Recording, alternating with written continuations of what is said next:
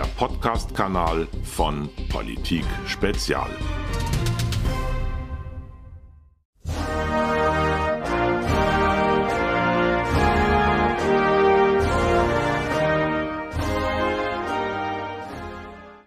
Lieber Professor Otte, Freunde der Freiheit, verehrte Hambacher Festgesellschaft, Patrioten. Ich darf zunächst Ihnen, lieber Professor Otte, danken, dass Sie in Ihrem unermüdlichen Bemühen, die freiheitliche Sache und die unveräußerlichen Rechte des Souveräns, des Volkes zu schützen, im Angesicht aller ungerechten Anfeindungen und Widrigkeiten nicht nachlassen und Sie geben damit vielen Bürgern ein Vorbild an Zivilcourage.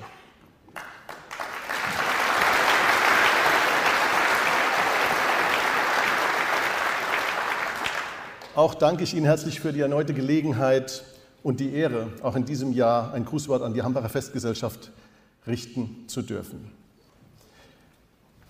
Und ich möchte meinen Vortrag beginnen mit einem kleinen Zitat, das ich nachträglich eingebaut habe. Es ist von Ayn Rand. Man ist frei, die Realität zu ignorieren. Man ist frei, seinen Verstand von jedem Fokus zu befreien und jeden Weg blind hinunterzustolpern, den man möchte. Aber man ist nicht frei, den Abgrund zu vermeiden, den zu sehen man sich weigert.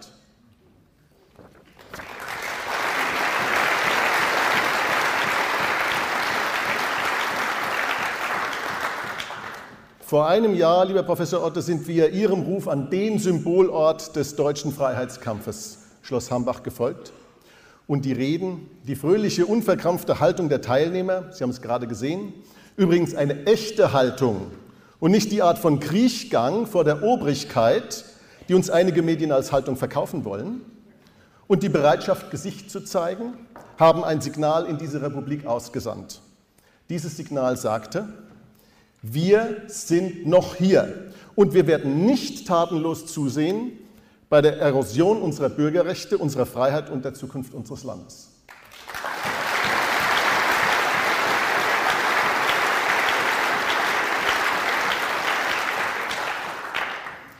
Wer ist mit wir gemeint?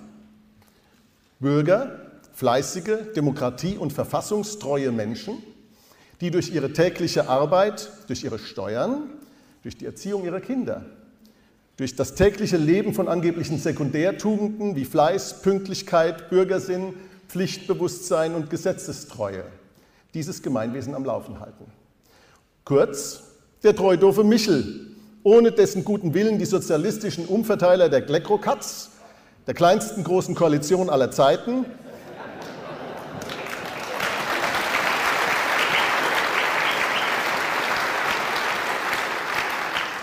sehr schnell wie Dumbo am Gitter stehen würden und feststellen müssten, dass ihnen das Geld anderer Leute ausgeht. Dankeschön. Mit jeder,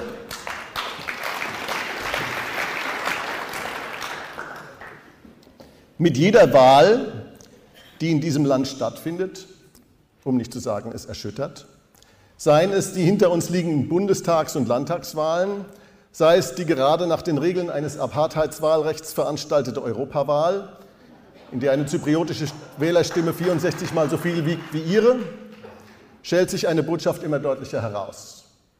Nämlich, dass diese Form der Parteiendemokratie nunmehr angetreten ist, sich, sich aus der Geschichte Deutschlands zu verabschieden. Das ist keine Wertung, das ist eine empirische Beobachtung. Das festzustellen ist weder antidemokratisch noch ist es gegen unsere verfassungsmäßige Ordnung gerichtet. Ganz im Gegenteil. Steht doch Grund, in unserem Grundgesetz ganz Erstaunliches, wenn man da mal nachschaut. Da steht in Artikel 21, die Parteien wirken bei der politischen Willensbildung des Volkes mit. Da steht nicht, dass es sich umgekehrt verhalte. Das Grundgesetz unterscheidet zwar klar zwischen Koch und Kellner, und da steht auch nicht, der Staat ist die Beute der Parteien.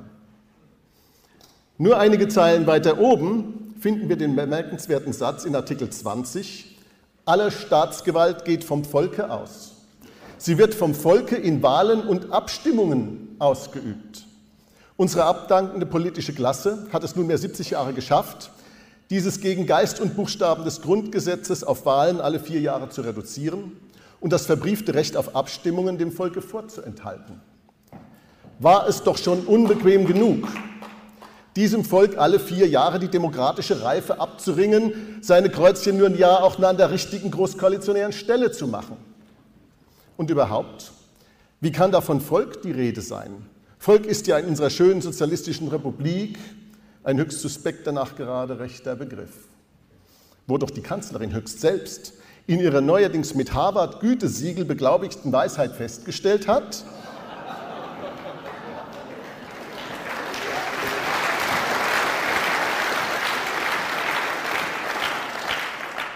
Zitat, es gibt keinerlei Rechtfertigung, dass sich kleine Gruppen aus unserer Gesellschaft anmaßen zu definieren, wer das Volk ist. Das Volk ist jeder, der in diesem Lande lebt. Zitat Ende. Diese Verwirrung, diese Verwirrung, meine Damen und Herren, ist sprachlicher Natur. Und zwar deshalb, weil die Frau Bundeskanzler Volk und Bevölkerung nicht unterscheiden kann.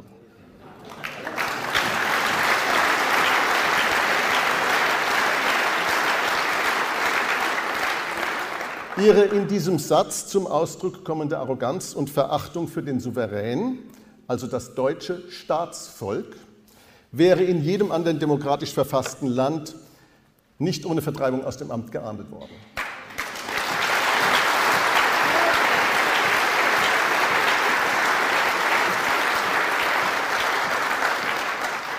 Die kleinste Gruppe, die sich anmaßt, sich über das Grundgesetz und das Prinzip der Souveränität unseres Volkes zu erheben, indem sie im Widerspruch zum Grundgesetz definiert, was das Volk sei, heißt ganz offensichtlich Angela Merkel. Das hat auch seine Gründe. Als die Sozialistische Einheitspartei Deutschlands, SED, heute bekannt unter ihrem neuen Pseudonym Die Linke, am 17. Juni 1953 das in der sowjetischen Besatzungszone aufbegehrende Volk mit Panzern und Gewehren zusammenkartätschen ließ, sollten wir nie vergessen, formulierte sogar der Kommunist Brecht den ironisch gemeinten Satz, das Volk hat das Vertrauen der Regierung verscherzt. Wäre es da nicht doch einfacher, die Regierung löste das Volk auf und wählte ein anderes.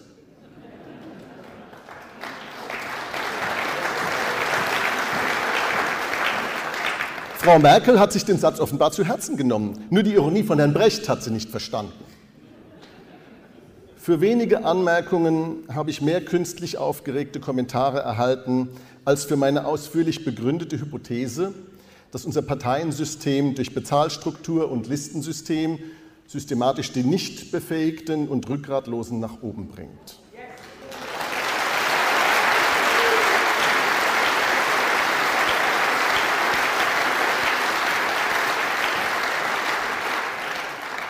Aber, meine Damen und Herren, wenn die Politik das eine Feld ist, wo man als Schulabbrecher, Studienversager und beruflicher Arbeitsverweigerer ein Einkommen weit über den eigenen intellektuellen Möglichkeiten erzielen kann, dann ist es nur logisch, dass sich dort die Minderleister drängeln wie sonst nur an der Freibiertheke.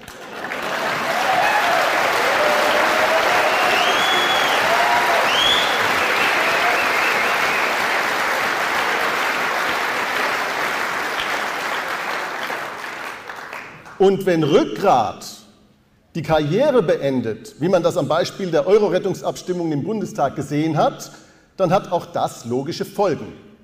Das Beaumont von Franz Josef Strauß, man muss sich die Gestalten nur ansehen, fasst es dann treffend zusammen.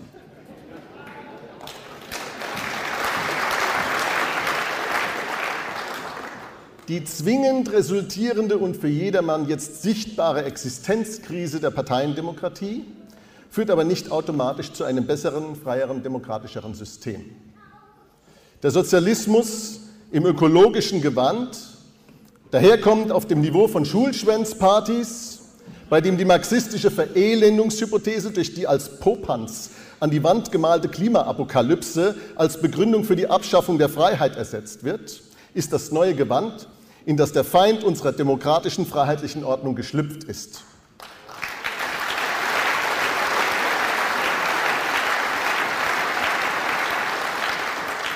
Das Motto ihres Ablasshandels lautet, das Eis am Pol noch lange blinkt, wenn das Geld im Kasten klingt.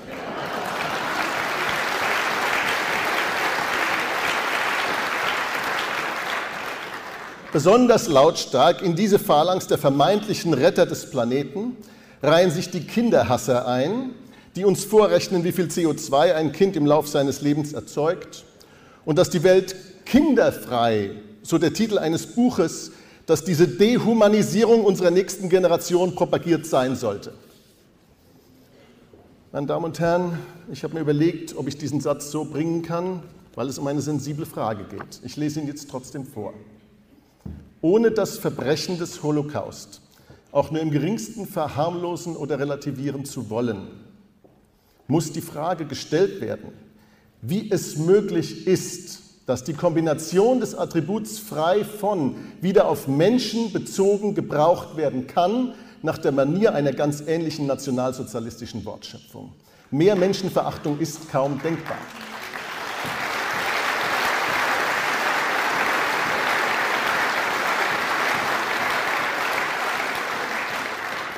Gleichzeitig sind wir mittlerweile so weit, dass man für die verführte Jugend das Wahlalter auf 16 herabsetzen und für alte Menschen abschaffen möchte, wie ein Artikel in der Taz neulich gefordert hat.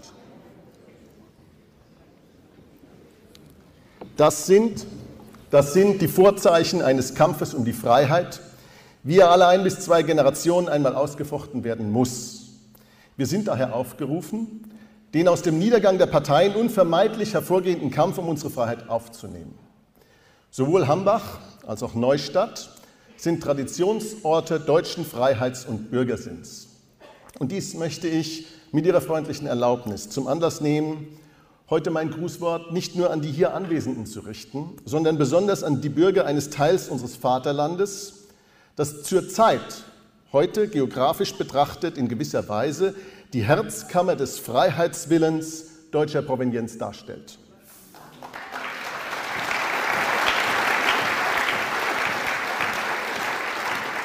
Ich will damit sagen, wäre Hambach heute ein Bundesland, würde es wohl Sachsen heißen.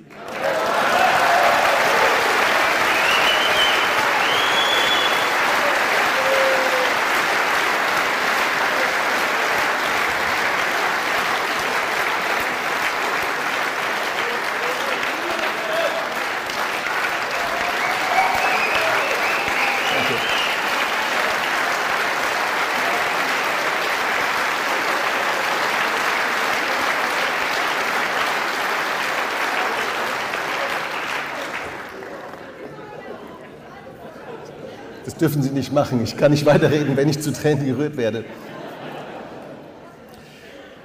Der deutsche Michel ist nicht gerade das, was man einen Berufsrevolutionär nennen könnte. Was Frankreich an zu viel hat beim, beim Thema Neigung zum allmorgendlichen Aufstand, hat Deutschland zu wenig.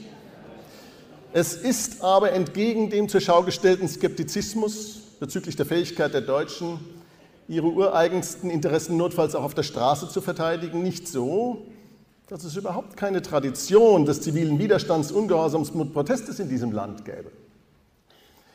Es verhält sich ja schließlich auch so, dass Demonstrations- und Streikrecht, wie das Recht zum in besonderen Notfällen sogar gewaltsamen Widerstand gegen den Versuch einer Abschaffung der freiheitlich-demokratischen Grundordnung im Grundgesetz verbrieft sind.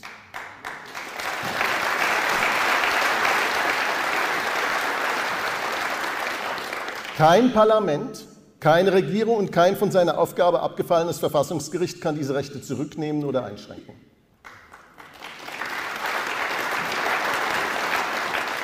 Deutschland hat die revolutionäre Bewegung des Vormärz im frühen 19. Jahrhundert hervorgebracht. Es hat 1848 eine, wenn auch am Ende noch nicht erfolgreiche bürgerliche Revolution gesehen, auf deren Traditionen sich selbst solche Parteien berufen, wir haben es gerade gesehen, die gar nicht an die Werte der damaligen aufständischen Bürger glauben. Es hat 1918, 19 die Monarchie gestürzt und durch eine unvollkommene, aber gemessen an den Herausforderungen gar nicht so schlechte Demokratie etabliert, die sich ohne die Prüfungen durch einen selbst in den Augen der angelsächsischen Alliierten ungerechten Versailler Vertrag und die Folgen der Weltwirtschaftskrise möglicherweise erfolgreich gegen den Angriff der Sozialisten und Nationalsozialisten hätte verteidigen können. Und Deutschland hat 1989-90 dank der Bürger der jungen Bundesländer und durch ihren Mut allein in einer erfolgreichen und vor allem gewaltfreien Revolution den real existierenden Sozialismus aus der von außen betrachtet scheinbar so unglaublich gefestigten und von Gewehrläufen und Bajonetten geruhten Macht verjagt. Und wer wissen will, wie Revolution geht, der muss unsere Mitbürger in Ost- und Mitteldeutschland fragen.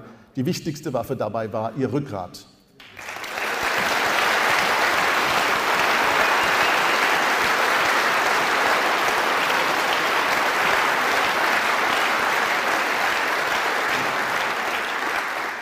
Mit diesem Akt der Auflehnung gegen ein Unrechtsregime haben die Bürger zwischen Ostsee und Sachsen eine tiefe demokratische und politische Reife unter Beweis gestellt. Ich möchte es einmal etwas bildhaft formulieren. Dieser Stahl namens Freiheitsliebe wurde nicht im Lotterbett des Konsums geschmiedet und gehärtet.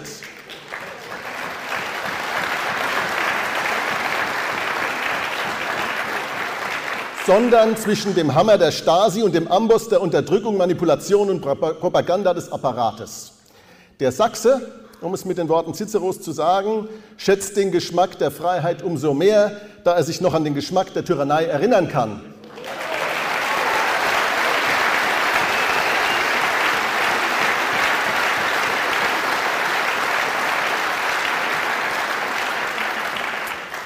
Die Art und Weise, wie so einige, vor allem linke Westdeutsche, deren härteste Kindheitsprüfungen gefüllte Pampers waren.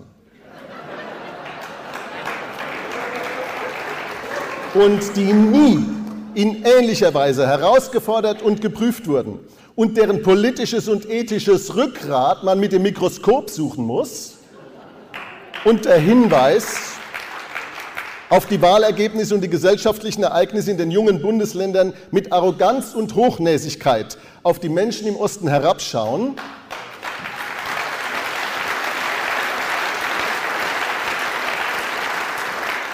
erfüllt mich als geborenes Kind der privilegierten westdeutschen BRD mit Scham.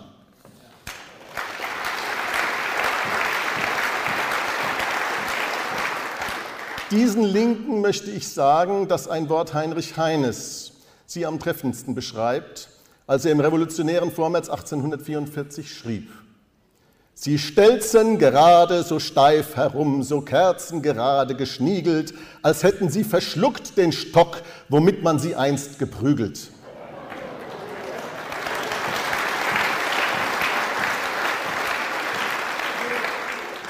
Das Beispiel von Chemnitz hat uns in aller Deutlichkeit vor Augen geführt, dass die Sozialistische Republik der Antifa nur auf einem Lügengebäude errichtet werden kann. Diese Stadt steht deshalb für mich für den Mut und die Liebe zur Wahrheit, weil sie diesem Versuch der Realitätsklitterung die Stirn geboten hat. Daran wird man sich noch lange erinnern.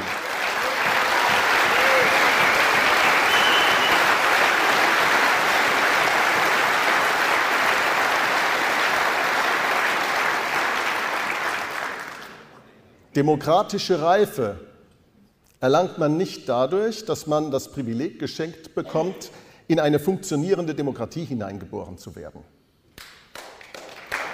Demokratische Reife, demokratische Reife erlangt man dadurch, dass man im Angesicht von Widrigkeiten, von Unbequemlichkeit und drohenden Nachteilen, ja trotz der Androhung von Gewalt, Folter und Gefängnis Rückgrat zeigt.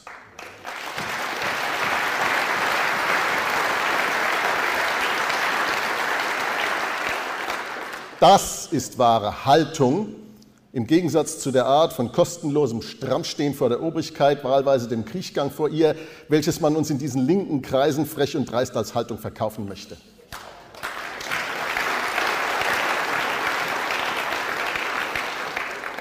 Der Widerstand in der ehemaligen DDR hatte den großen Nachteil, dass er in einer Ordnung massiver und von Waffengewalt getragener Unfreiheit operieren musste.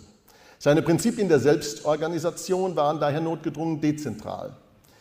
Die Vernetzung des Widerstandes erfolgte teilweise über die Kirchen, die trotz der Unterwanderung und Überwachung durch die Staatssicherheit dabei wenigstens gefühlte, wenn auch wohl nicht reale Schutzräume schaffen konnten. Teilweise erfolgte die Vernetzung auch informell, Mund zu Mund. Sie war aber für jeden, der daran teilnahm, durch die Allgegenwart der informellen Mitarbeiter, also der Stasi-Spitzel, mit erheblichen persönlichen Risiken verbunden. Es war zum Teil der Mut der Verzweiflung und die Perspektivlosigkeit der Unfreiheit im Sozialismus und zum Teil die charakterliche Festigkeit, die die Menschen animierte, sich über dieses Risiko hinwegzusetzen, als mit der Perestroika in der Sowjetunion zwei Dinge koinzidierten. Die Hoffnung auf mögliche Veränderung und die wirtschaftliche Krise, in der sich der Bankrott des sozialistischen Systems manifestierte. Das erklärt auch, warum es so lange dauerte, bis die Revolution der freien Bürger erfolgreich sein konnte. Der Unterdrückungsapparat wirkte und verzögerte ihre Entfaltung so lange, bis die äußeren Bedingungen stimmig waren. Zugleich haben die Bürger der jungen Bundesländer in fast 60 Jahren Diktatur, erst des nationalen Sozialismus, dann des internationalen Sozialismus, von 1933 bis 1990 ein feines und zuverlässiges Sensorium für die Mechanismen der sozialistischen Tyrannei entwickelt. Was unsere politische und mediale Elite als vermeintlich unverschämte Unbotmäßigkeit der ostdeutschen Bürger wahrnimmt, ist in Wahrheit der dort entwickelten Fähigkeit geschuldet, die Lügen, die Lebenslügen und die Propaganda eines sich vom Volkswillen und damit vom souverän entfernenden Systems zu erkennen, hinter dessen Bessermenschenmaske zu schauen und dies mit dem Willen zu verbinden, sich nie wieder einem Unrechtsregime zu unterwerfen.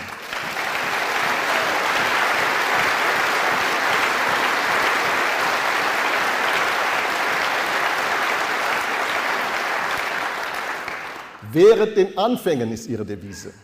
Ihnen allen möchte ich zurufen, lassen Sie sich von keinem Berliner Politiker der Sozialistischen Einheitsbrei-Partei in irgendwelche Schubladen stecken. Gesunder Menschenverstand ist nicht rechts, aber die Unfreiheit ist links.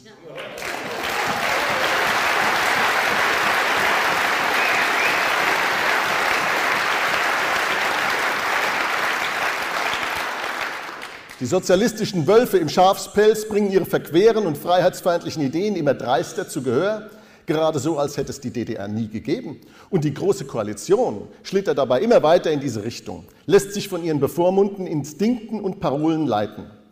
Sozialismus und Freiheit sind aber unvereinbar. Es gibt keinen demokratischen Sozialismus, ebenso wenig wie einen schwarzen Schimmel.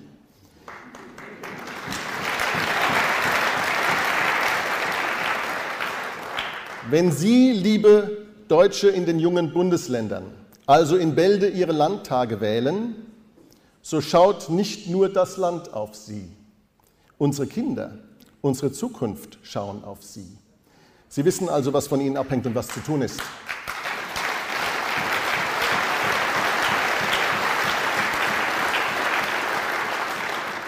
Die Freiheit ist unser gottgegebenes Recht. Das göttliche Geschenk des freien Willens zeichnet uns aus vor allen anderen Geschöpfen. Lassen Sie mich daher schließen mit den Worten Dietrich Bonhoeffers, eines Streiters für die Freiheit. Von guten Mächten wunderbar geborgen, erwarten wir getrost, was kommen mag. Gott ist mit uns am Abend und am Morgen und ganz gewiss an jedem neuen Tag. Vielen Dank.